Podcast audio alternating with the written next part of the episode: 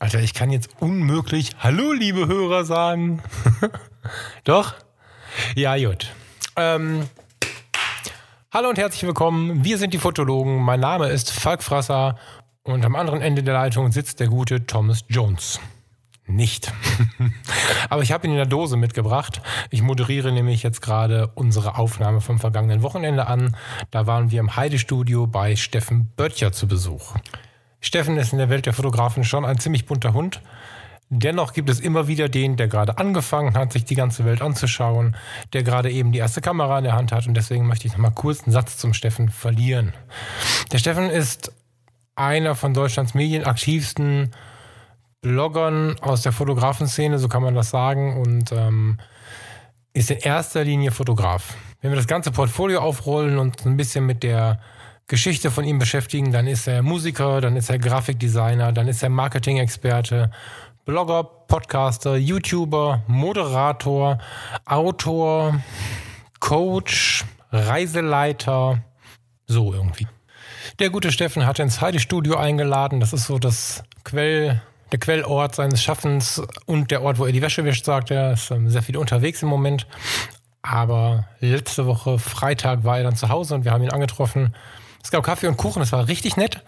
Und noch bevor wir die Aufnahme oder die eigentlich geplante Aufnahme gestartet haben, haben wir uns so gut unterhalten, dass heute quasi mal ein kleines Behind the Scene von uns kommt. Wir hatten die Geräte laufen, haben das nicht geplant. Und heute bekommt ihr alles bis zu dem Moment, wo wir gesagt haben, jetzt müssen wir mal langsam anfangen. Das heißt, wir haben da auch keine rote Linie drin, aber ich fand es hoch inspirierend. Das war ein ganz spannendes Gespräch. Ich wünsche euch viel Spaß und ja, vielleicht holt euch noch schnell eine Tasse Kaffee dazu. Thematisch zumindest wäre das sehr passend. So richtig viel Fotografie gibt es heute allerdings nicht. viel Spaß bei der Episode Teil 1 mit Steffen Böttcher im Heidestudio. Ciao, ciao und schönen Tag euch.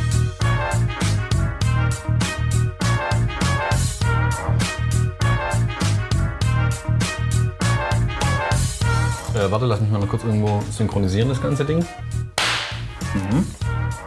Thank you. Alle wach. Alle wach.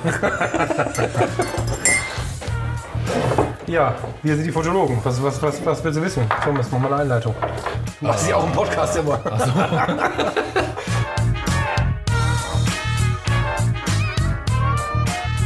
Aber sei so lieb, erzähl mir mal einen Satz zu dem Kaffee, weil ich bin ich bin gerade ziemlich begeistert, weil normalerweise, wenn ich so eine Bodumkanne sehe, kriege ich schon Schnappatmung, weil ich den tatsächlich noch nie lecker Ja, selber gar nicht versucht habe, weil ich ihn noch nie lecker bekommen habe. Also, irgendwem hingestellt bekommen habe. Gibt, gibt mehrere, mehrere. Also äh, guter Kaffee ist in der Tat nicht ganz so, äh, ist eine kleine Wissenschaft für sich. Ich habe äh, früher ja Film gemacht und habe äh, einen Dokumentarfilm über den äh, ich glaube, weltgrößten Kaffeeimporteur gemacht mhm. hier in Hamburg. Mhm. Ähm, die machen, äh, äh damals hießen die DEK, Deutsche Extraktkaffee, die importierten äh, irgendwie Kaffee aus, aus äh, Brasilien.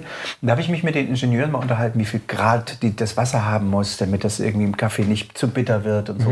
Mhm. mhm. Also der größte Fehler, den man zum Beispiel machen kann bei so einer Bodum, also bei so einem French Press, ist das Wasser zu heiß. Wenn das mhm. Wasser über 93 Grad hat, dann hast du, ähm, dann holst du dir zu viele Bitterstoffe raus. Ähm, du musst den Kaffee quellen lassen. Du, du holst sie raus, heißt, ich habe sie dann auf der Zunge oder sie sind Genau, genau. Nee, nee, dann, dann, äh, zu bitter ist immer mein Problem. Ja, der schmeckt zu bitter. Wenn das ah. Wasser zu heiß ist, ist, ist er zu bitter. Genau. Okay. Du brauchst kein kochendes Wasser, um Himmels Willen. Mhm. 93 Grad. Äh, es darf aber auch nicht 70, 75, 80 sein. Das ist dann schon wieder zu wenig. Ne? Ähm, also ich sag mal so, irgendwas um die 90 Grad wäre perfekt. Mhm. Da kriegt man irgendwann ein Gefühl für, also kochen und dann noch mal eine Minute warten, bevor du reinschüttest. Dann ähm, machst, hast du ja den Kaffee unten drin und dann gießt du den nur so viel wie Kaffee drin ist, also nicht voll machen und dann lässt ihn erstmal quellen, zwei Minuten. Dann kriegen die, die wird das Kaffeepulver so äh, quillt so mhm. langsam mhm. und dann wird das so eine breiige Masse. Mhm. So, und nach zwei, drei Minuten machst du dann Restwasser drauf. Ach, krass. Okay. Ähm, und natürlich kommt es auch darauf an, was das für Kaffee ist. Also ich äh, hole mir jetzt keinen Kaffee aus also manchmal auch aus dem, aus dem normalen Supermarkt oder so, aber es gibt in Hamburg eine Privatrösterei, mhm. Die heißt äh, Die Rösterei in der Tat. Und die Rösterei, die machen immer so ein bisschen mit, äh, äh die rösten den mit Haselnüssen oder mit diesen mhm. und so. Ja, das ist eigentlich, äh, man muss sich da ein bisschen, bisschen Zeit für nehmen, aber Äh, ich habe auch alles Mögliche probiert von den sauteuren Espressomaschinen. Das ist alles irgendwie nicht mein Ding gewesen. Genau. Ich habe eben, als ich in diesem Laden gearbeitet habe, da kommst ja. du da ja günstig ran. So hatte ich da ja. die, die, die, nicht Jura, sondern, wie heißt der andere? Ähm, Von der Profi, ne? Seiko, genau. Habe ich dann so eine Seiko da gehabt, ne? mhm. ne? war dann voll firm, das Ding auseinanderzubauen. Dann konnte ich das alles auch schön reinigen und weiß ja. der Teufel. Kaffee war eine Scheiße. Ja, ja. Das war nicht mein Ding. Also ich kann auch diese, gesucht und gemacht. Da muss ich ständig reinigen. Wenn das Reinigen dann mal drei Monate schlören lässt, hast du so ein Ding mal aufgemacht nach drei mhm. Monaten. Mhm. Da fällst du ja um. Ich das ist ja grün, gelb, weiß, was da drin sich dann. Ja, ich kann mit diesem Espresso-Kram und mit diesem Kapselscheiß irgendwie überhaupt nichts anfangen. Die finde ich geil vom Geschmack und denke dann immer um die Umwelt Echt? und denke, um Gottes oh, Willen. Und vor allem zahlst du ja 80 Kilo für einen Kaffee, also mhm. äh, 80 Euro für einen Kilo Kaffee. Ja, da kannst du ja auch wirklich Privatrösterei, da kriegst du ja vier, äh, vier Kilo Kaffee und zwar vom obersten Regal, bevor du dir da von den. Ja, das, also das hat mich jetzt insofern angefixt, als dass, also ich habe es tatsächlich noch nie also der ist ja wirklich, der ist ja einfach echt lecker, krass. Ne? Aber was ist das mit der Reismilch? Also das ist, das ist, ist das aus dem, aus dem Reis gepresst oder heißt die nur so? Oder was nee, das ist aus Reis gepresst, genau. Wir machen jetzt einen Ernährungspodcast. ähm, ja, ich habe irgendwann mal ja so eine Phase gehabt, ein Jahr habe ich mich mal vegan ernährt, einfach um mitreden zu können. Mhm. Ja? Mhm ähm, bei mir das extrem auf den Sack ging, dass mir die Veganer permanent, dass sie mich so missionieren wollten und so. Und ich gesagt, okay, ich mach's jetzt mal. Ich fühlte mich auch irgendwie in dem Moment so ein bisschen in der Lage. Ich war gerade in Vietnam, hatte komisches Tierzeug gegessen und dann dachte ich, okay, Schnauze voll. Jetzt mache ich mal ein Jahr vegan oder eigentlich war es offen. Ne? Ich habe ich hab, äh, äh, ein Jahr, es, sagen wir mal, durchgehalten in Anführungsstrichen. Es waren sogar zwei Jahre oder sowas am Ende. Ähm, das Problem ist halt wirklich, dass du äh, dann, wenn du viel unterwegs bist, dich extrem organisieren musst. Mhm. Du musst immer vorkaufen, du kannst nicht mehr spontan sein. Du mhm. brauchst immer Tupperdosen dabei, weil du kriegst an der Tanke also das gibt, gibt Wurst und Käse auf dem Brötchen. Mhm. Oder, ja, oder eine, ja, eine, eine, Currywurst oder so. Da gibt es, also was Veganes sind die komplett unvorbereitet. Du kannst ja. ja nicht mal Schokolade, weil es ja auch nicht vegan ist. Ja. Also du kannst im Grunde, wenn du unterwegs bist und du bist gezwungen, dich an der Tanke irgendwie zu ernähren oder so, kannst du, hast du keine Chance. Das heißt, du musst immer irgendwelche Powerriegel dir vorher holen oder sowas. Mhm. Ähm, oder irgendwelche Salate machen und so. Aber das ist mit meinem Lebenswandel, Berufswandel eigentlich nicht vereinbar. Und immer wenn du dann irgendwo eingeladen bist oder äh, hast einen Job auf einer Hochzeit oder sowas und die sagen, ja, lass uns noch essen, musst du immer sagen, Moment, ich bin Veganer. Weil mhm. wenn du dann schon irgendwie Ewigkeiten unterwegs ja. warst ja. und nichts gegessen hast oder nur aus der Tupperdose und kommst dann unterzuckert an mhm. ähm, und dann kriegst du wieder irgendwas auf den Teller, was du wieder nicht essen kannst, dann ja. fängst du irgendwann an, wirklich auch die Leute zu nerven. Ne? Mhm. Also das, deswegen, also deswegen, das ist ein geiles, geiler Spruch. Äh, woran erkennst du einen Veganer? Weil er es dir alle drei Minuten erzählt. Aber das ist, äh, es ist wirklich so, du kommst irgendwann nicht drum rum. Du musst die Leute vorbereiten, weil die immer mega stolz und Kuchen werden nicht möglich. Mhm. Ne? Weil die dann mega stolz vor dir stehen und irgendwas gekocht haben oder irgendwas dich eingeladen haben und dann, dann geht es einfach gar nicht. Ne? Mhm. Ähm, deswegen musst du das dann auch kommunizieren und dann wirst du anstrengend. Und ich will nicht anstrengend werden. Ich, also das ist als der, eins, eins meiner größten äh, Albträume, dass ich auch so ein anstrengender Typ bin, der Leute mhm. versucht irgendwie zu missionieren damit. Ne? Mhm. Ich finde, das sollte jeder für sich entscheiden. Ich finde es auch richtig und gut, dass es dann Umdenken gibt. Äh, ich bin jetzt kein mega Fleischesser geworden oder sowas, mhm. ne? aber ähm, ich habe dadurch eine, eine, eine, hohe Sensibilität, höhere Sensibilität gekriegt, so ein bisschen für mich. Und Milch ist um den Bogen zu schließen, aus dieser Zeit äh, immer noch tabu für mich. Ich finde Milch in der Tat eklig. Ah, also eklig, also gar nicht jetzt politisch oder, oder nee. naja, Tierschutz. Äh, sondern, äh, ja, du fängst irgendwann wirklich an, nach so ein paar Monaten veganes Leben auch mal drüber nachzudenken, ähm, was Milch eigentlich ist. Erstmal ist ein Haufen Zucker drin. Ne? Mhm. Haufen, du merkst einfach, wenn du dich vegan ernährst, dass du wahnsinnig abnimmst. So. Und dass du dich viel fitter fühlst. Mhm. Dass du viel agiler bist, dass du nicht mehr so oft müde bist. Also das merkst du schon alles. Ne? Und da habe ich schon gedacht, ey, Wahnsinn. Und dann äh, kümmert man sich darum, warum das so ist. Und dann stellst du halt fest, dass in dem, in dem ganzen fettigen Essen, in dem ganzen äh, Fleisch und so natürlich Zeug drin ist, wo dein Körper extrem Verdauung zu tun hat. Und dass das äh, ja, mit, mit Gemüse einfach einfach nicht der Fall ist. Mhm. Bei Milch ist es ähnlich. Du hast halt wenn du Allergiker bist, ich bin äh, so ein bisschen äh, anfällig, dann unterstützt Milch das, das ganze Theater noch. Ne? Mhm. Also nicht, dass es sich auslöst, aber äh, äh du, dir geht es halt auch nicht viel besser.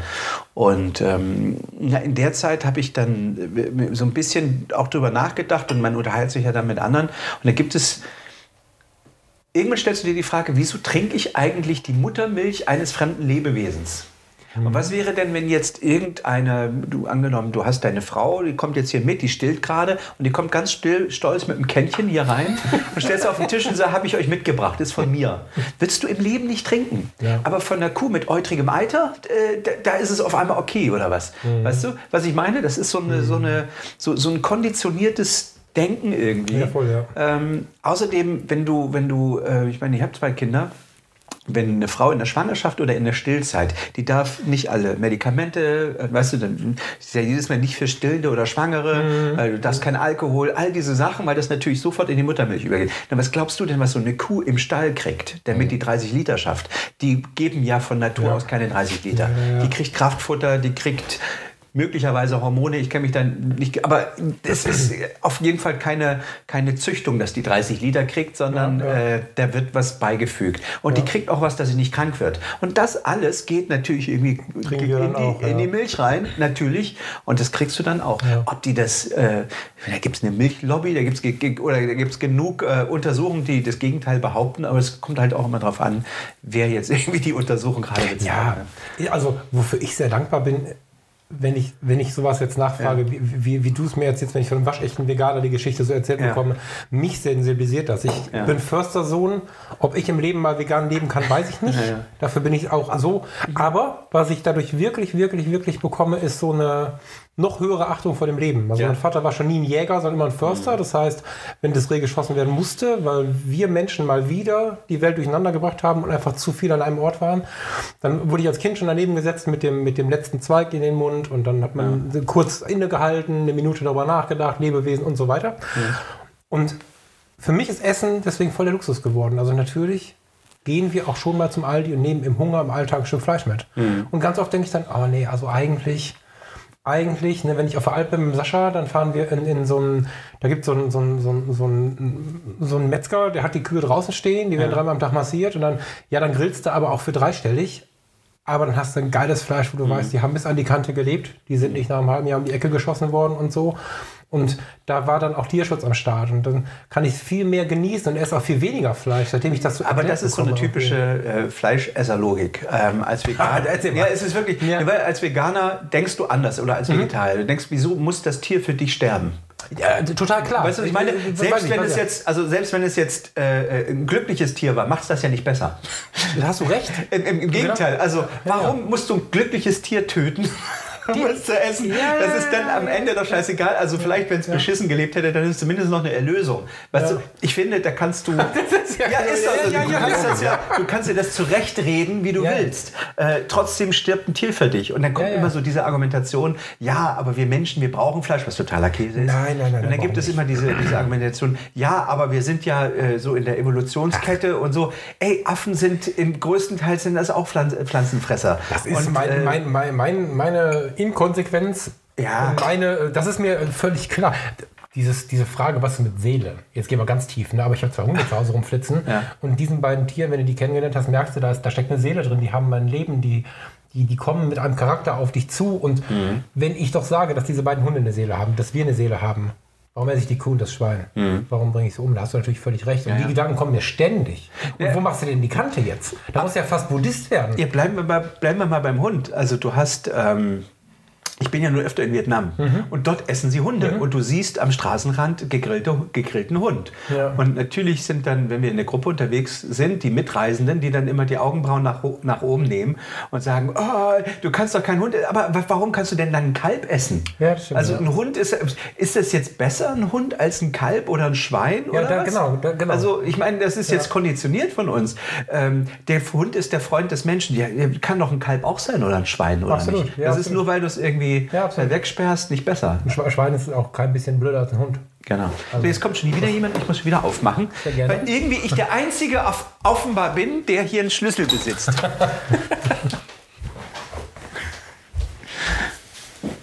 so. Ja, hast du recht. Ich, also mich, ähm, äh, ich, ich mag das aber über, also äh, in der Hinsicht auch wieder geweckt zu werden. Was ich nicht mag, ist, wenn sie radikal werden, wie du gerade schon sagtest, wenn dieses Missionieren dann so ein bisschen auch in die Vorwurfsposition geht. Da muss ich immer ein bisschen aufpassen, weil ich finde, ich kann über andere Menschen nicht urteilen und sonst andere aber auch nicht tun. Aber so daran erinnert zu werden und so, das finde ich schon extrem gut. Und gerade so die Seelending und so, ne? Dann lasse ich es mal wieder einen Moment lang sein. So, ne? Das ist spannend. Ähm, spannend. Ja, also ich finde, man, man muss das Thema sensibilisieren, man muss, und ich finde es auch toll, dass wir da, dass wir da hier bei uns in Deutschland irgendwie eine, eine, eine Form der Achtung bekommen.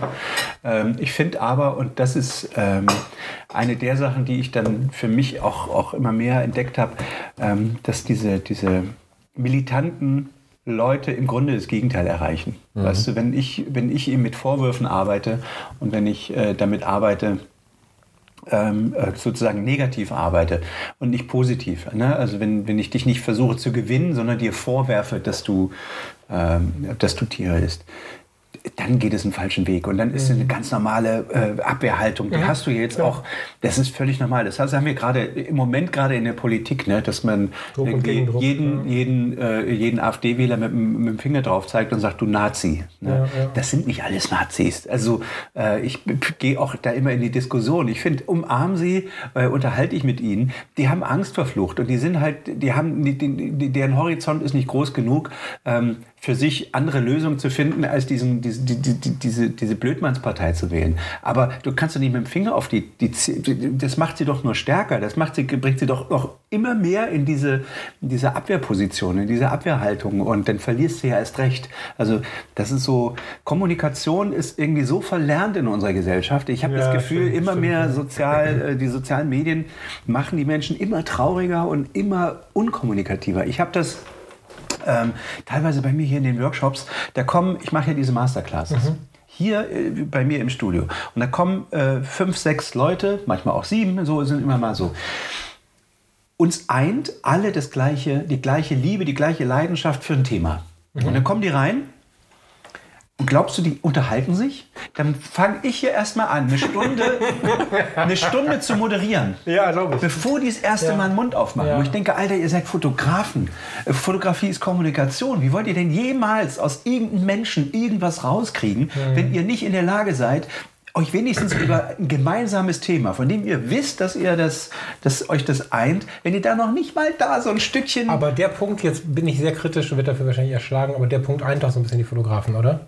Gibt ganz viele coole Fotografen, verstehe mich nicht falsch. Mhm. Aber ganz oft denke ich, auch wenn sie online vielleicht voll präsent sind, also das muss jetzt gar nicht mhm. immer nur aus dem Studio in der Fußgängerzone sein, wenn wir dann aufeinandertreffen, Blick auf den Boden, also ich bin ja schon, ich betrete so einen Raum und sage Hallo und gebe jemandem verbindlich die Hand und so, das ist manchmal schon zu viel. Ja. Und, und dann denke ich immer, Alter, wie macht ihr denn Fotos? Wie geht ihr denn an die Menschen ran? Mein Reden, mein Reden. Also mhm. dieser, dieser Kniefall, der passiert manchmal. Oder noch schlimmer, diese völlige Einschüchterung finde ich ganz schlimm. Mhm.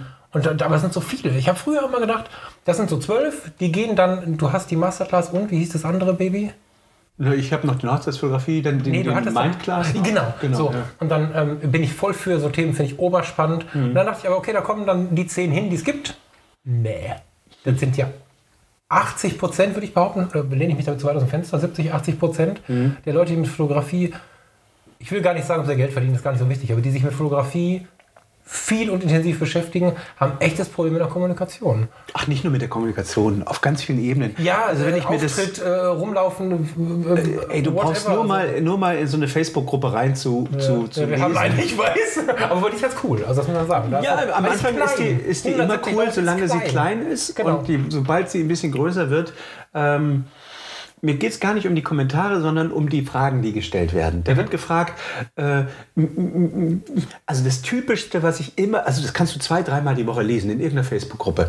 Äh, Location ABC hat mich angefragt und wollen Bilder von mir für ihre mhm. Webseite, für ihr, wie soll ich mich verhalten? Die wollen aber nichts bezahlen. Äh, wie soll ich mich verhalten? Und dann kommen 70, 80 Prozent der Leute, nee, dann würde ich denen nichts geben. Was ist das denn für ein Käse? Als wenn du, also ich meine, die Fotos sind bezahlt. Äh, äh, weißt du, es ist doch, denk doch mal im Geben, gib denen die scheiß Fotos, du hast doch keinen Verlust dadurch. Ja. Also selbst wenn du sagst, ich will aber 100 Euro haben, dann gehst du davon schön essen oder was, und welchen Eindruck hinterlässt du denn da? Ja, ja. Also, ja, noch, noch, noch mehr, ich würde sogar noch weiter reingehen jetzt würde, wenn du das jetzt so sagst, Ja. Würden ganz, ganz viele genau dieses Ding mitnehmen und in jede Situation reinschlürren.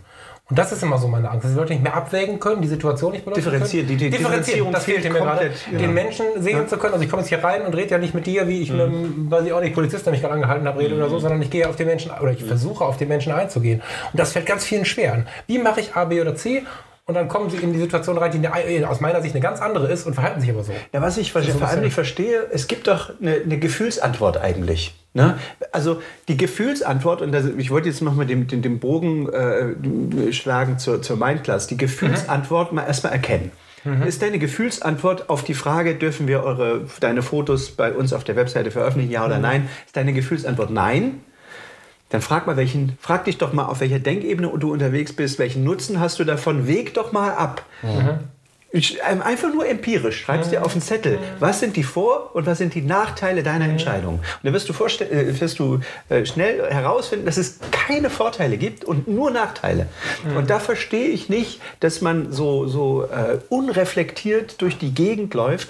Und ähm, ich verstehe teilweise wirklich nicht, wie, wie, wie, warum man es sich da so schwer machen muss. Und ich glaube, dass die sozialen Medien da in der Tat irgendwie äh, ganz viele traurige Menschen produziert, ähm, die die Likes hinterher jagen und dann ändern, äh, ändern die wieder ihre Algorithmen und äh, dann, dann fangen die wieder an, irgendwie neue Algorithmen hinterher zu jagen. Also das ist ja im Grunde, äh, ja, wie soll ich sagen, das ist... Äh, Ja, Leichsjägerei, ne? Also Ja, das Thema am hatten wir Anfang auch schon. Genau, wir hatten das für uns ja natürlich, also wir haben natürlich auch am Anfang überlegt, wie, wie gestalten wir jetzt einen Podcast, bis dass wir relativ schnell gemerkt haben, das Ganze gestalten und wie machen es andere und Untersuchungen sagen. Gestern hatte ich das Gespräch mit einem anderen Podcaster, naja, nach sieben Minuten muss ich aufhören, weil sonst hört mir keiner mehr zu.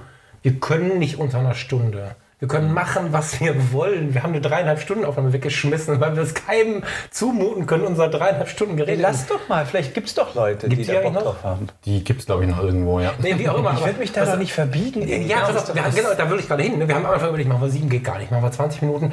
Wir kommen immer auf eine Stunde. Und dann haben wir gesagt, dann machen wir einfach mal unser Ding. Mhm. Und alles, was wir überlegt haben, was Mann so macht, läuft nicht so gut. Weil wir da nicht unser Ding machen. Wir sind in der Leidenschaft, wenn wir das so durchziehen. Das ist halt voll geil, dass ich das mit dem Vogel so machen könnte, weil ich äh, so machen kann, weil ich glaube, dass 80 Prozent der Co-Hosts, die mit einem so einen Podcast machen, auf die Idee kommen zu sagen, wir müssen jetzt das machen, was uns am meisten, am schnellsten irgendwo durch die Decke bringt.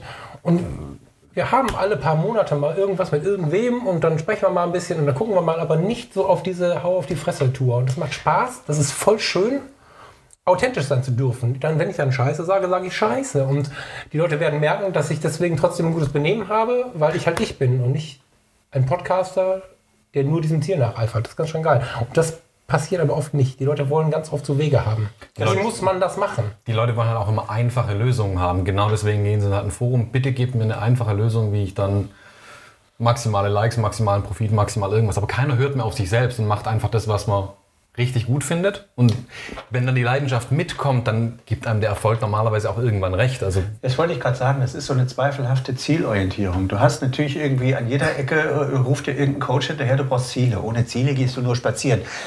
Bin ich komplett bei. Allerdings äh, verknüpfen die meisten in ihrem Kopf, weil sie es so gelernt haben oder so konditioniert wurden, äh, dieses Ziel immer mit einem Ergebnis, also mit so und so viel Downloadzahlen, so und so viel Kohle auf dem Konto und nicht mit einem Zustand. Und das ist eigentlich das, was gemeint ist. Äh, machst du, wenn du Bock drauf hast und es macht dir Spaß, dann ist das das Ziel. Äh, Das Ziel ist, neue Leute kennenzulernen, Informationen zu sammeln, für dich äh, dazu zu lernen, unterwegs zu sein. Das muss doch das Ziel sein. Ein Netzwerk aufzubauen für dich äh, und Spaß zu haben mit den Dingen, die du tust.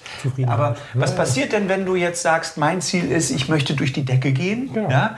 Und äh, dann gibt es ja zwei Möglichkeiten. A, du gehst durch die Decke. Irgendein Telefon klingelt hier. Meins da hinten. Geh, muss rangehen. Ach was. Ja, okay. ähm, äh, es gibt zwei Möglichkeiten. Äh, A, du gehst durch die Decke. B, du gehst nicht durch die Decke. Gehst du nicht durch die Decke, bist du enttäuscht. Das ist kein Ziel mehr. Gehst So. du durch die Decke, bist du auch enttäuscht, weil dann bist du durch die Decke gegangen. Was kommt denn dann?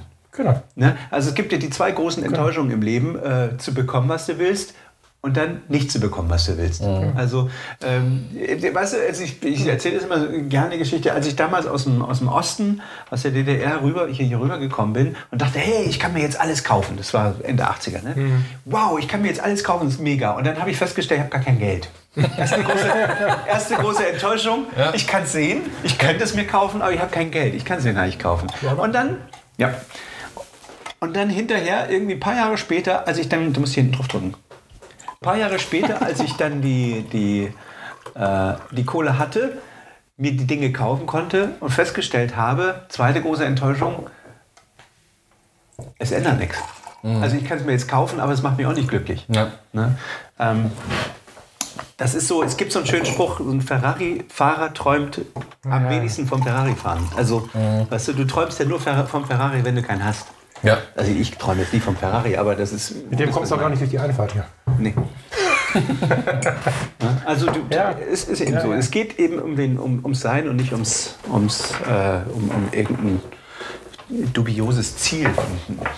Ja, das darf das wichtige Ziel sein. Ne? Wenn das Ziel äh, die Zufriedenheit ist, etwas zu erleben, Menschen zu treffen, genau. sich inspirieren zu lassen oder so, finde ich es halt voll geil. Aber das haben halt leider die wenigsten. Das, das haben die Ziel. wenigsten, aber die wenigsten verstehen es auch. Also ja. ich merke schon, dass ich mit so einem Gerede ganz oft so, guck mal, da kommt der, äh, weiß ich auch nicht, der kleine Philosoph oder so, äh, bleibe ich bei. Können mich auslachen, wie sie wollen. Ich glaube, wenn ich mir als Ziel setze, Fame, viel Geld oder so, dann macht mir der Weg ja gar keinen Spaß mehr. Ja, vor allem, und deswegen feiere ich das so, dass wir einfach uns Du darfst dir, dein, wir, so, du darfst dir dein Leben nicht abhängig davon machen, wie viel, wie, wie deine, de, wie, wie, die Außenwirkung ist, beziehungsweise wie dein, äh, ja, genau. wie, wie, wie, groß, wie groß der Applaus ist, den du kriegst. Genau. Also dann, dann machst du ja nur das, was andere, was andere wollen. Und da verlierst du dich ja komplett, gibst dich komplett auf. Äh, ey, das gibt so einfache, also ich will jetzt ja auch keine Namen nennen, aber es gibt so viele Fotografen, so Ideenstaubsauger, die einfach ähm, permanent die Ideen anderer irgendwie gut kopieren mhm. äh, und einfach, wo du denkst, einfach durchziehen, wo du denkst, Alter, das hätte ich mir nie getraut. Mhm. Ich meine, die, die, halbe Welt weiß, dass das irgendwie von dem ist und du machst jetzt das eins zu eins nach. Das beste Beispiel ist eigentlich diese eine Strecke, wo du immer nur von dem, von dem Typen, der mit seiner Freundin um die Welt ist, wo du immer nur die Hand von ihm siehst. Ja, ja. Und sie, ja. Weißt du, wie oft ich das gesehen ja. habe? Ich glaube, ja. tausendmal. Und die Leute bringen so, so, so eine Strecke, bringen eigene Bildbände raus wo, wo, wo das immer das gleiche Bild drin ist, wo du denkst, Alter, das ist schon. In schon Copy meinst du jetzt? Ja, ja, in ah, Copy. Okay, okay, in okay, Copy. Okay. Weißt du, ich kenne von Instagram von so 16-jährigen Mädchen, da finde ich halt nicht schlimm. Das ist halt Ach, das süß nachgemacht. Genau, cool, aber, aber, dann einfach. Ja, okay, aber, aber der Künstler, der mich ein Bildband rausbringt, das ist hart. Ja, also hart, ja. sowas ist, äh, ist, wirklich, also das ist ja, du. Ich glaube, wie man den Weg geht, den Applaus jetzt, ne, ich, wenn wir Bilder machen und die irgendwo hinhängen, also ich, ich, glaube, da kann ich für dich mitsprechen, ohne dass wir darüber gesprochen haben, dass dich das, äh, dass dich das äh, zufrieden stimmt, wenn jemand das schön findet. Wenn du jemanden, also ich sage mal, wenn ich jemanden bewegen kann mit dem, was ich tue, mhm. scheißegal, ob es eine Kamera ist oder so. Applaus brauchen wir ja schon. Ich kann, was hast du? Ich habe gestern zufällig reingehört bei dem sympathischen Mädel, mit dem du hier gesessen hast. Ähm, Maggie Hacker. Zum Thema Scheitern und so, ne? Ja, Maggie Hacker. Da hast du ganz toll irgendwie gesagt, ja, Applaus was hast du gesagt? Also ich brauche schon den Applaus. Also ich finde schon, das zu stehen. es ist eine Motivation, es ist eine Motivation, du darfst dich nur nicht abhängig machen davon. Applaus für dein Tun ist geil. Genau. Aber nicht für das, was du tust, weil du gut recherchiert hast, wie andere applaudieren würden. Weißt du, ich meine? Ja, ich weiß, was du meinst. So. Genau, genau. Ja. Ähm, also, muss mal anders. Ich bin, ich arbeite gerade wieder am, am, am, an einem neuen Buch. So. Mhm. Und äh, das ist, ich mache das nicht, um Applaus zu kriegen, sondern ich mache das, weil ich jetzt wieder nach ein paar Jahren, nach dem letzten Buch, äh, das Gefühl habe, ich äh, möchte wieder was veröffentlichen. So ist jetzt wieder eine Menge passiert. Ich habe mal wieder was zu erzählen. Es ist bei mir auch so ein Stück eine Metamorphose in meiner Fotografie mhm. passiert. Ähm, und ich möchte mal wieder äh, schreiben, mehr schreiben. Mhm. So, mehr Geschichten. So. Ähm, das auch textlich schreiben. Textlich, also. genau. Ah, okay. Das ist, ähm, es wird ein Buch, eine, eine, eine, Kombi aus, aus Fotos, aber auch ganz viel Text. Mhm. Und da geht es nicht äh, wie in den letzten Büchern jetzt äh, bei, bei Abenteuer, äh, bei, bei Logbuch Vietnam oder Logbuch Ghana, äh, was mir das ist da passiert und ist da passiert, sondern es sind eher, äh, ich sag mal so, äh, philosophische Reisenotizen. Okay. Beobachtungen, Gedanken mhm. und so. Okay. Teilweise auch sehr persönlich. Mhm. Ähm, ich könnte das jetzt einfach für mich als Blurbuch machen dann hätte ich es jetzt da und dann würde ich es lesen, dann wird es vielleicht noch meine Eltern irgendwann kriegen, kannst du machen. Ähm, dann wiederum äh, äh, also der Antrieb wäre mir genug. Ich weiß aber, und das ist irgendwie eine Sache, die, die um die sozialen Medien jetzt nicht zu sehr zu verteufeln, ich kriege jetzt so viel äh, so viel äh, Post von Leuten, seitdem ich das das erste Mal angeteased habe, äh, die sagen, ey, bring bloß wieder ein Buch raus, ich lese das so gerne und das hat mir so viel gegeben beim letzten Mal und ähm, da habe ich dann jetzt auch wieder Bock, das zu machen. Mhm. Aber ich würde es jetzt nicht abhängig, also natürlich möchtest du dann auch, wenn du es veröffentlichst, dass, dass Applaus kommt oder dass, dass Leute das gut finden, aber deswegen mache ich es nicht. Mhm. Also das ist nicht der Grund, warum ich es mache. Aber das ist das, was auch viele bei der Fotografie halt nicht mehr sehen, dass nicht, Fotografie bedeutet nicht, ich lade ein Bild auf Instagram hoch und habe 1000 Likes dafür, mhm. sondern wie mache ich das Bild, der Prozess des Bildermachens, der Geschichte erzählen, mit den Menschen umzugehen, ja. das ist, glaube ich, ein ganz wichtiger Bestandteil. Das muss einem Spaß machen. Ob es dann 1000 Leute liken oder nicht, ja. mal dahingestellt. Irgendwann muss man natürlich vielleicht auch mal Geld damit verdienen. Alles okay, aber man muss einfach die, die Fotografie als Prozess wieder gut finden. Ich habe da hinten eine ganze Kiste voller Filme die ich immer, ich habe hier noch ein, zwei analoge Kameras und immer, manchmal gehe ich raus, mache Fotos damit und ich habe eine Kiste voller unentwickelter Filme. Mhm. Ich weiß nicht mal mehr, aus welchem Jahr die sind und wann die sind. Ich, die kommen rein in die Kiste und denke, wenn du mal Zeit hast, dann entwickelst du mal. Ich habe noch nicht mal den Drang, die zu entwickeln, weil mir das, das, äh, der Vorgang des Fotografierens in der Tat irgendwie äh, für mich ausreichen würde. Mhm. Ja. ja, genau so muss es sein eigentlich Und das ist das, was, was viele, glaube ich, nicht verstehen. Ich habe auch ganz viele, wenn ich mit irgendwie so angehenden ähm, Semi-Profis, sage ich mal, mich unterhalte, die Teilzeitfotografie jetzt anfangen wollen, dann quasi damit Geld zu verdienen, sage ich auch ganz oft, wenn dir die Fotografie, so wie sie jetzt ist, so viel Spaß macht ähm, und kein Geldproblem da ist mhm. und es auch keinen Grund gibt, da jetzt noch viel Geld damit zu verdienen, warum sich überhaupt diesen, diesen Klotz ans Bein hängen, ich muss jetzt damit Geld verdienen. Mach doch weiterhin die Fotografie, so wie sie dir Spaß macht. Und wenn davon dann irgendwann Geld kommt, okay, aber versuchen jetzt diesen schnellen, einfachen Weg zum Geld zu finden. Wie kann ich jetzt äh, nebenher, neben meinem, keine Ahnung, 40-Stunden-Woche, wie schaffe ich es jetzt noch 20 Hochzeiten nebenher zu machen?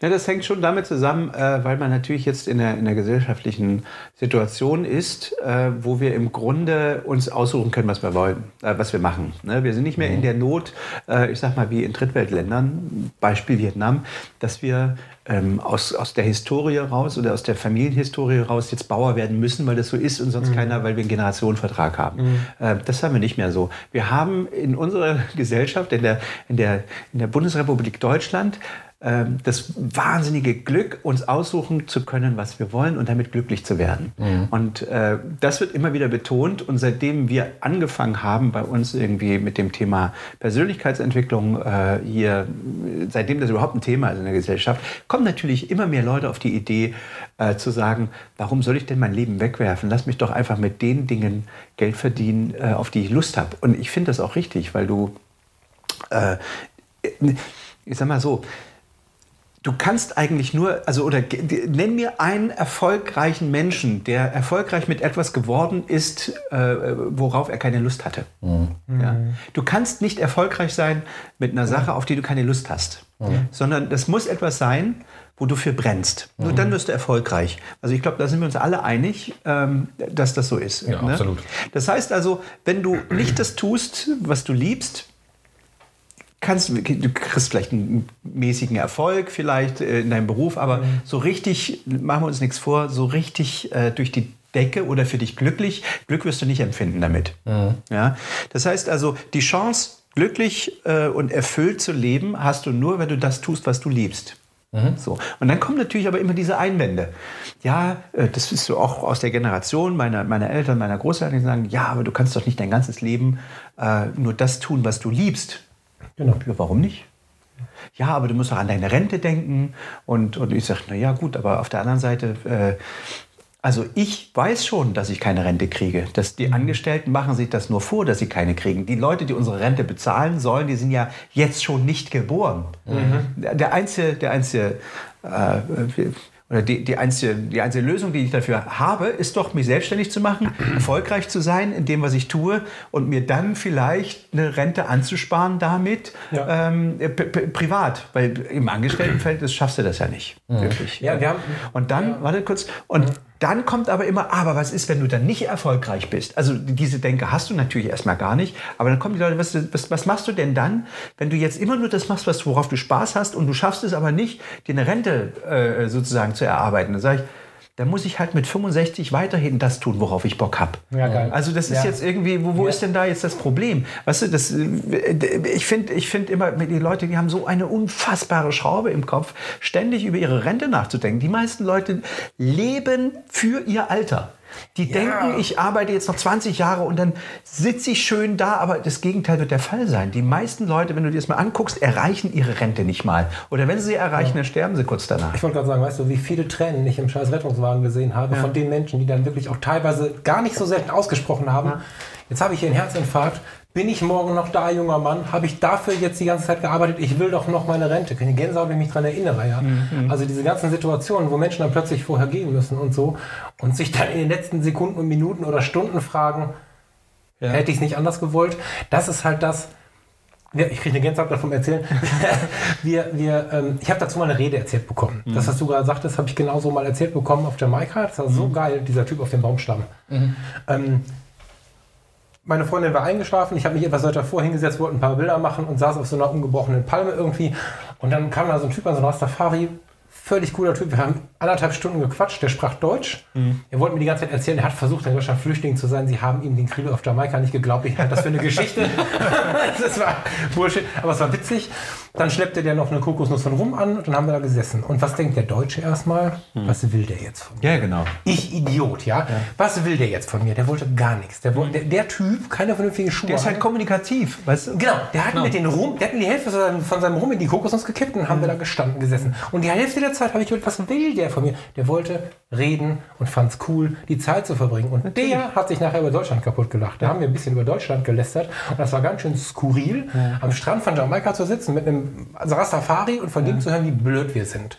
Wir lassen uns ein Leben lang erzählen, wofür wir leben müssen. Dabei haben wir alle Möglichkeiten der Welt. Und da war so ein bisschen mein, mein Umbruch, wie gesagt, so, so jetzt drehe ich aber ein bisschen mehr auf in der ganzen Geschichte. Weil er hat natürlich völlig recht. Was soll uns denn passieren?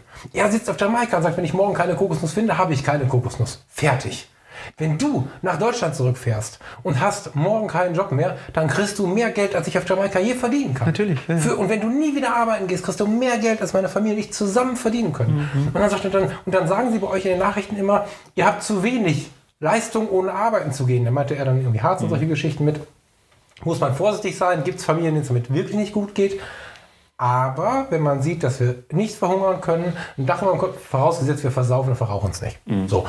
Ähm, und da habe ich dann so gedacht, als dieser Mann mir, wie weit ist das? 8000 Kilometer oder so von zu Hause entfernt, in der Sonne im Februar erz- diese Geschichte erzählt, dachte ich, ey, das, man weiß es ja, ne? aber man muss dann nochmal erzählt zu bekommen, um sich einfach mal was zu trauen. Weil wir einfach immer alle implementiert haben. ja man macht es so und so und, äh, und genau, das ist nicht mal mehr Du brauchst ja nicht mehr Mut. Also Ja, ganz ja, ehrlich, ja. der- der- der- man macht dir Angst hier permanent. Genau, ja? genau. Aber im Grunde brauchst du keine Angst zu haben. Angst ist ein dunkler Raum, der Langeweile produziert. Ey, wir sind, Das ist geil. wir sind, Ja, ja, wir sind äh, äh, so drauf aus, keine Fehler zu machen und bloß nicht äh, zu scheitern und so. Dabei ist das eigentlich der Spaß des Lebens. Wie willst du denn jemals Glück empfinden, wenn du nicht mal im Tal warst? Genau. Weißt du, die meisten Leute, die, die haben so, ein, so, ein gleichbleib, so eine gleichbleibende, wabernde Masse an, an, an Leben, äh, ohne Höhen und Tiefen. Meine Güte, die sind auf ihre Art möglicherweise auch glücklich. Aber du weißt ja selber, dass die, dieses Glück auf dem Berg empfindest du nur, wenn du vorher im Tal warst. Und in unserem Teil liegt eine Wurst rum, ne? Das darf man nicht vergessen. Ja, ja, also, Entschuldige, ja, ja, ja. Ähm, Und, und äh, äh, wenn, selbst wenn wir hier stolpern und fallen, dann üb es doch aufzustehen. Dann üb doch mal zu scheitern. Also meine Güte, ich bin so oft, äh, weil du eben das, das Interview ansprachst mit, mit Maggie Herker, Ja. ähm, ich bin in meinem Leben so oft gescheitert, dass jede Woche im Kleinen scheitere ich für mich. Ja, aber äh, ich würde doch jetzt nicht aufhören mit allem, nur weil, weil ich Gefahr laufen könnte, eventuell einen Fehler zu machen oder zu scheitern. Viele sind aber schnell frustriert. Das finde ich auch ganz schlimm. Frustration ist für mich, die Maggie heißt sie, ich meine, Ja. ja, ne? Maggie sagte zu dir, das habe ich mich jetzt gerade noch im Kopf. Wozu, worum ging es? Ähm, bist du damit noch nie auf die Fresse gefallen? Ich kann mich an den harten Ton erinnern. ähm, Bildrechte oder so, ne? Kann Ja, genau, Bildrechte, genau. Da, da habe ich nur, dazu habe ich gedacht, oh Maggie, ich kenne dich nicht, aber schade, weil ich ganz viele Menschen kenne, Mhm. die sagen, ich bin damit O-Ton auf die Fresse gefallen, also mache ich es nicht mehr. Was heißt und denn ich auf denke, die Fresse gefallen? Ja, whatever, aber Ja, ja. mir hat die und die Situation wehgetan, deswegen tue ich es nicht mehr. Frauen, die sagen, Männer sind blöd, Männer sagen, die Frauen sind blöd. Ich mag keine Frustration. Wenn mir die vierte Frau fremdgegangen wäre, um Himmels Willen nicht passiert, zum Glück, würde ich der fünften nicht sagen, du gehst mir jetzt fremd, sondern ich finde immer neu bewerten, neu angehen und so. Und das ist so ein Ding, was ganz weit verbreitet ist. Das ist mir aufgefallen. Also da habe ich, da habe ich noch überlegt, tatsächlich ihr eine kurze Nachricht zu schicken so, hey, äh, so, ne, ähm, gar kein Grund dafür da, habe ich jetzt nicht getan, aber das ist viel in den Köpfen. Da, dieses übermäßige Sicherheitsdenken, wenn es einmal gebrannt hat, dann gehe ich nie wieder ran. Ähm, das ist auch so eine, so, eine, so eine Sache, die wir in der Mindclass machen, Situationsbewertung. Die Leute glauben immer, in der Mindclass, da wird dir der Kopf gewaschen, das ist total Quatsch. Ähm, Im Grunde geht es nur darum, dass es nicht darum geht, äh, was dir gerade widerfährt, weil dir widerfährt immer irgendwas, sondern nur, wie du darauf reagierst, was dir widerfährt. Also äh, es geht, passieren kann alle Nase lang was. Ich meine, du als, als äh, Rettungssanitäter wirst da ein Lied von singen können. Das Leben kann so dermaßen schnell sich um 180 Grad drehen. Ähm, und dann ist nur die Frage, wie reagierst du auf das, was passiert? Nicht, ob dir was passiert. Und es ist, ich sage immer, Lebenskrisen sind am Ende Wahrnehmungskrisen. Weißt du, man hat uns konditioniert auf diesen einen Moment, wo dann was schief geht, ähm, dass dann äh, irgendwie die Hölle über uns zusammenbricht. Aber am Ende ist es wirklich nur eine Wahrnehmung. Ne? Es ist gar nicht die Krise. Ich habe äh, äh, irgendwie, ja, letztes Jahr habe ich mich von meiner Frau getrennt. Ne? Also jeder, der mal hier war, der wird wahrscheinlich irgendwie das jetzt mitgekriegt haben nach anderthalb Jahren ähm, und sich gedacht haben, oh wow, das wie, wie mit, mit zwei Kindern und wir hatten ein gemeinsames Haus, wir hatten eine gemeinsame Firma, also wir hatten einen Verlag zusammen, wir haben äh, zwei Kinder und so.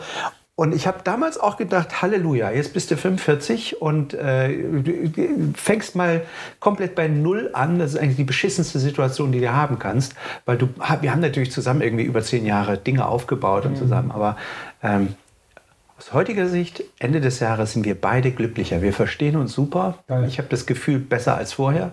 Ähm, und wir haben, äh, wir haben ein super Verhältnis. Also das wird wahrscheinlich jeder für sich nochmal anders bewerten irgendwie. Aber wir haben es geschafft, uns nicht zu zerfleischen, nicht zu, äh, uns, uns nicht irgendwie äh, mit Streit äh, irgendwie zu begegnen.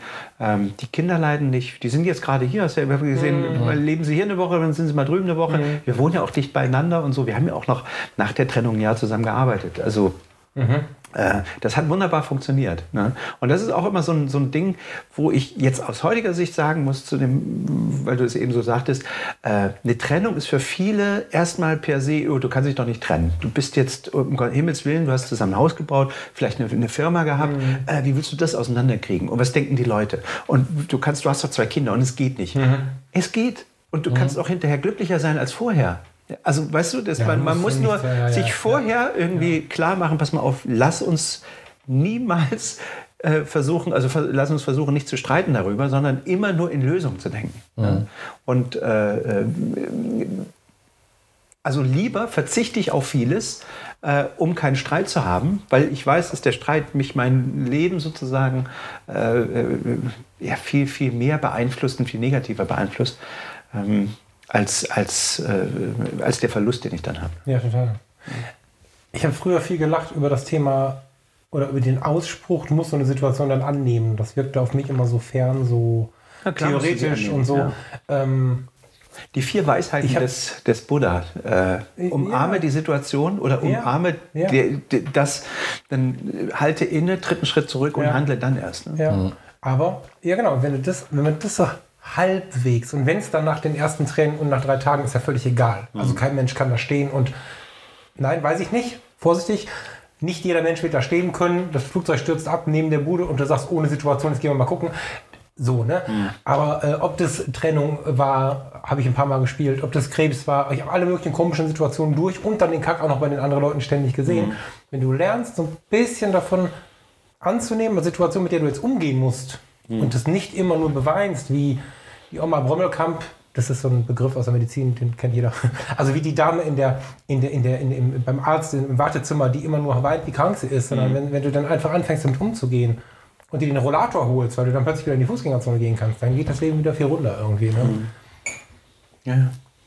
Ja, das ist, glaube ich, auch, weil die Leute auch so drauf konditioniert sind, dass ein Scheitern einfach so stigmatisiert wird von allen anderen. Ja, klar. Ja, ja, klar. Ja, ja. viel zu sehr Gedanken darüber machen, was denken alle anderen und in, wenn überhaupt in letzter Konsequenz mal darüber nachdenken, was denke ich denn über meine Situation? Wie möchte ich mit der Situation umgehen? Ähm, und erstmal denken, oh, die, was sollen die Nachbarn denken? So, Im Scheitern liegt ja eine, eine, eine, unglaubliche Energie. Ich ähm, habe ja die Keep It Real äh, moderiert. Ne? Und da kamen irgendwie auch ganz viele, dass du das kannst auf der Bühne, ich würde mir in die Hosen machen und so. Ich habe früher äh, in den 90ern auch schon mal auf der Bühne gestanden. Eine ganze Weile habe ich Musik gemacht und so, so äh, Tanzmusik-Krams, irgendwie ganz schlimm. Und wir, wir haben gespielt auf dem Wolters Hoffest in Braunschweig, weiß ich noch. Da waren 8000, 9000 Leute im Publikum. Das war Wahnsinn.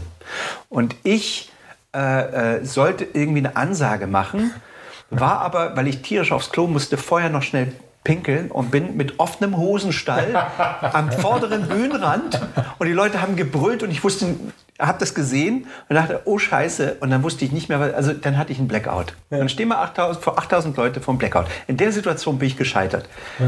Aber die hole ich mir dann immer ins Gedächtnis, wenn ich wieder auf die Bühne gehe, sage, schlimmer, also so schlimm wird es nie wieder. Alles, was jetzt passiert, ist, wird niemals so schlimm sein wie das. Wie, Wie oft guckst wie, du denn, ob du den Hosenstall zu hast?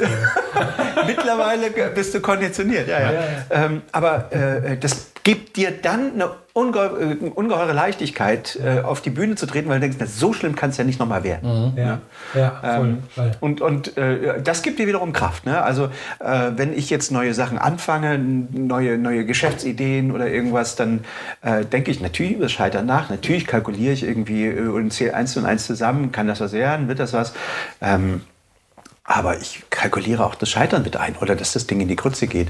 Und äh, einmal alles zu verlieren, ey, da, da habe ich in den letzten, in den letzten zehn Jahren habe ich so oft ein, einmal alles verloren. Ne? Also das kenne ich mittlerweile. Ist immer, ich glaube, auch so ein bisschen einfach gesagt.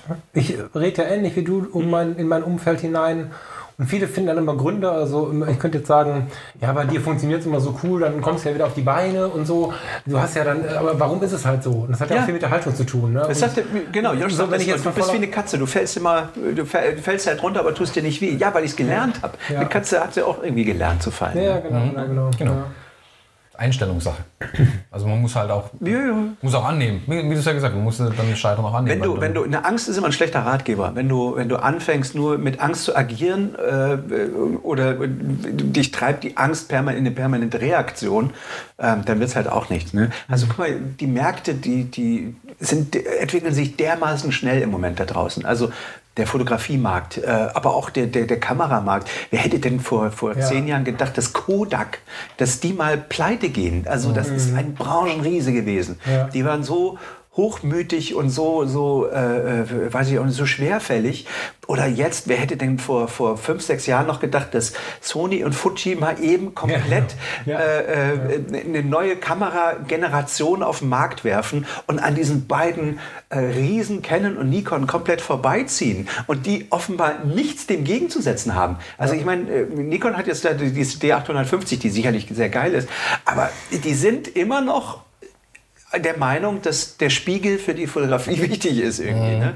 Aber meine Hoffnung ist ja, dass sie was in der Kiste haben. Ich kann Ja, Sie reden, da reden Sie aber. Ich weiß, da reden Sie lange von. Ja, ewig von. Und das muss fliegen können. Das ja, aber jetzt guck dir das mal an. Guck mal, äh, äh, also Fuji hat es ja nun wirklich geschafft, auch äh, was ich sehr, sehr. Ich bin kein, ich bin kein Fuji-Fotograf, aber die haben es geschafft, äh, den, den, den APS-C-Sensor, den Crop-Sensor so zu etablieren, dass die Leute damit auch arbeiten können. Selbst Profis, die immer gesagt haben, ich muss brauchen Vollformat. Ne?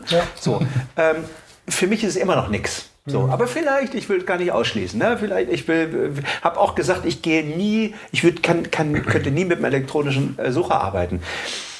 Ich habe ja alles, ich bin ja komplett auf Sony mittlerweile. Ne? Ich habe äh, der, der, der Sucher, der A9, der hat einfach auch, das ist eine andere Liga jetzt als früher. Die haben halt, und jetzt haben sie die, diese A7R3 rausgebracht, wo sie wieder die, 8, die D850 äh, sozusagen links in die Ecke liegen lassen, stellen, ne? in die Ja, Ecke ja, stellen. ja. Und, und, und Sony ballert einfach so ja. als völlig neuer Hersteller. Du musst dir mal, also weißt du, okay, es gab Minolta früher, aber machen wir ja, uns nichts vor, das war ja keine, das ist, Ja. du kannst ja nicht eine, eine A7, also als diese A7-Serie rauskam, kannst du ja nicht mit einer Minolta-Kamera vergleichen. Mhm. Ne? Aber äh, die haben es halt wirklich geschafft, irgendwie in den letzten drei Jahren oder so, mhm. äh, links an den Großen vorbeizuziehen ja. und immer noch mal einen draufzusetzen, mhm. technologisch. Ne? Und jetzt sind sie halt wirklich da angekommen, ähm, in der Akzeptanz im Profi, in der Profiliga sozusagen, mit den zwei Slots, mit der Geschwindigkeit, ähm, wirklich mit einer nutzbaren Geschwindigkeit und mit nutzbaren Features, die nicht nur auf Papier geil aussehen, ja. sondern auch wirklich funktionieren. Ne? Ja, was da passiert ist. Also er hat ja komplett gewechselt. Mhm. Der fotografiert nur mit Fuji. Mhm. Ich habe mir die X100F geholt, muss aber gestehen, dass die nur um meinen Hals hängt und ich immer noch die alte 6D um den Hals habe, weil ich, also um die Seite dann habe, mhm. weil ich mich noch nicht entscheiden kann, weil ich denke, oh je, jetzt ist so viel passiert. Ich kann mir noch nicht, noch nicht mhm. vorstellen, dass Canon nicht die fliegende Superkamera in der Tasche hat. Wenn die nicht im nächsten Jahr kommt, also solange wird die 6D nicht mehr leben, aber ähm, dann sind die am Ende, glaube ich. Das ist immer eine gefährliche Aussage. Was, was müssen sie bringen, um dem anzuschließen? Na, ich glaube, ich glaube äh, Canon verdient noch genug mit anderen Geräten. Die haben ja noch mhm. Drucker und so. Mhm. Ich glaube, die Kamerasparte ist für die gar nicht groß genug, dass die da ihren Fokus so drauf legen. Mein Gefühl.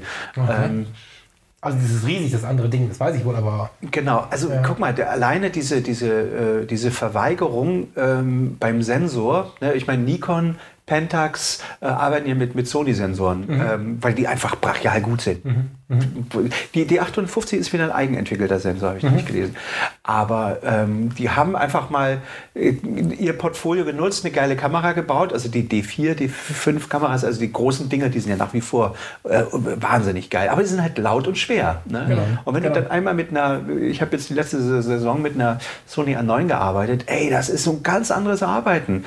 Ähm, dieser, dieser, dieses, diese Gesichtserkennung, diese Eye-Tracker, also ja, das Gesicht zu erkennen und dann auch noch ähm, Gesichter zu priorisieren. Also du kannst ja einfach äh, dein Brautpaar sozusagen äh, aus dem Profilbild, Facebook-Profilbild abfotografieren und kannst die vorher priorisieren. Und wenn du auf der Hochzeit rumläufst, dann sucht sich deine Kamera die beiden. Das war mir noch nicht klar. ja, ja. ja. Okay. Du läufst da rum und du, du kannst unter, unter 50 Leuten sucht sich die Kamera die beiden Gesichter. So. Ja. Und das ist einfach, also du brauchst nicht mehr konzentriert durchgucken, sondern ich habe die Kamera immer mehr vor, hier vorm Bauch, Klappdisplay hoch und, und kommuniziere mit mir. Ich kann viel mehr aus der Hüfte ja, schießen, kann ja, viel ja. mehr laufen, bin viel agiler. Ich bin, äh, äh, ja, also, das ist ein anderes Arbeiten. Ich habe hin und wieder meine, meine Canon, die, die 5D Mark III und so auch noch in der Hand und arbeite auch mit denen. Aber ich komme mir halt manchmal echt vor, als würde ich wieder mit Stöcken und Steinen. Ich kann sagen, so wie so eine Dampfmaschine. ja, ja, ich habe ja auch noch, ich habe ja auch noch eine K1 von Pentax, die ich sehr mag, äh, weil sie auch nochmal noch mal andere Features hat, wie, wie GPS, Astro Racer und so. Aber die hat auch, äh, oder die, die Mittelformat, mit der arbeite ich ja mhm. wirklich noch viel, die Pentax äh, 645Z. Da kommst du dir aber vor, als würdest du mit einer Dampfmaschine arbeiten. Ja. Ne? Aber ich denke, man muss dann halt einfach das Werkzeug auch dafür erkennen, was es ist. Also mit ja, der 5D mache ich halt Architektur und solche Geschichten, mhm. wenn das mal Thema ist. Aber ansonsten bin ich eigentlich nur noch mit diesen Fuji-Kameras unterwegs, weil es mir ein viel leichteres Arbeit ist. Und wie du sagst, ich kann viel mehr auf die Menschen eingehen. Ich werde auch nicht so als Fremdkörper irgendwie ja, wahrgenommen, genau. weil die viel kleiner ist, viel handlicher mhm. und das ist dann alles okay. Die Leute haben auch weniger Angst vor den Kameras, glaube ich. Was ich spannend finde, ist, dass die Gesellschaften also wir sind mal kurz bei den Hochzeiten in dem Fall dann jetzt, dass die Leute, die in den Hochzeitsgesellschaften rumlaufen, scheinbar Sympathie und Asympathie für Kameras haben. Das ist mir jetzt ganz oft aufgefallen. Ähm, wenn ich auf so einer Hochzeit die 6D dann ohne Griff und ohne Blödsinn in klein dabei habe, dann ist mir das schon mal aufgefallen, dass das sympathischer daherkam. Mhm. Auf die X100F, die dann immer zu meiner Weste passen, mhm. die ist ja so ein bisschen oldschool, das passt ja, ja. zu meinen Klamotten, die ich auf Hochzeiten mhm. anziehe, dann hängt die mir vom Bauch und die kann dann irgendwie so über den Hals, äh, über die Schulter. Ich werde darauf aktiv angesprochen, wie sympathisch denn diese kleine Kamera ist und so weiter. Und das passiert hier mit der, mit der X Pro und so. Mhm. Bei anderen halt auch. Ich finde es ganz spannend, dass die Kamera zu so einem optischen Accessoire wird, ja.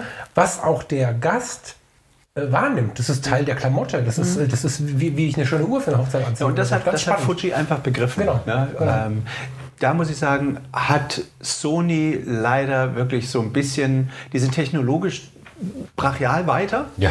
Allerdings, was, das, äh, was, den, was das Gefühl angeht mhm. äh, für den User, also da, da das haben sie irgendwie noch nicht richtig verstanden. Also, ja, da war es ein bisschen. Ich, Sony ist geil, aber sie fühlt sich für mich nicht. Das ist halt ein Computer. Ne? Ja. Du kannst mit der abliefern. Also wenn du wenn du abliefern musst, dann ist das genau die richtige Kamera. Wenn dir scheißegal ist, was du in der Hand hast, ist es genau die richtige. Wenn du aber ein Fotografiegefühl brauchst und gerne, gerne die Kamera anguckst und die Rädchen und so, dann, dann, das ist, dann ist es ja wie ähnlich wie bei Leica. Macht, also eine Leica macht theoretisch keinen Sinn. Ne? Mhm. Der Sensor ist scheiße, die Optiken sind gut, ne? aber die ist langsam, die ist technologisch einfach weit hinter dem Rest her. Ja, und trotzdem bezahlen die Leute es drei, vier, fünffache für so eine Kamera, weil sie einfach, äh, weil sie einfach etwas, äh, etwas ausstrahlt, ähm, was dich inspiriert, was dich beflügelt.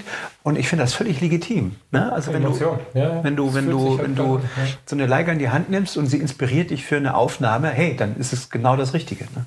Im Kleinen habe ich da gemerkt, die, die, die, die graue, langweilige Canon ja. und dann kam die X100F. Ja. Das ist ja nun wirklich eigentlich, ja, ist ja eine kleine kompakte, die hat halt so ein ja. festes, das in der Hand gehabt und dachte, bei dir habe ich es jetzt zuerst in der Hand, die, die, Vorgängermodelle. Ich dachte, wie fühlt sich das denn an? Das ist ja krass. Das fühlt sich so geil an, das Ding im Vergleich jetzt einfach. Und wenn ich dann höher denke, in Richtung Leica, die ist noch klobiger, schwerer, hat Geschichte dahinter. Mhm. Geil. Ja, und an der Stelle bin ich dann reingegrätscht und habe ein bisschen rumgemeckert, dass wir langsam mal mit der Episode anfangen müssen. ich hatte noch nicht die Idee, dass wir den Teil auch veröffentlichen. Das äh, 10 Minuten Kameratechnik und ähm, Herstellergeweine wäre noch gegangen. Hätte ich jetzt irgendwie auch interessant gefunden, aber so sollte es nicht sein. Ja, freue dich auf den Teil 2. Dann gehen wir auch ins Thema, wenn auch in der gewohnt talkigen Art und Weise. Wir wünschen bis dahin eine schöne Woche und wir hören uns bald. Schöne Grüße vom Thomas auch. Ciao, ciao.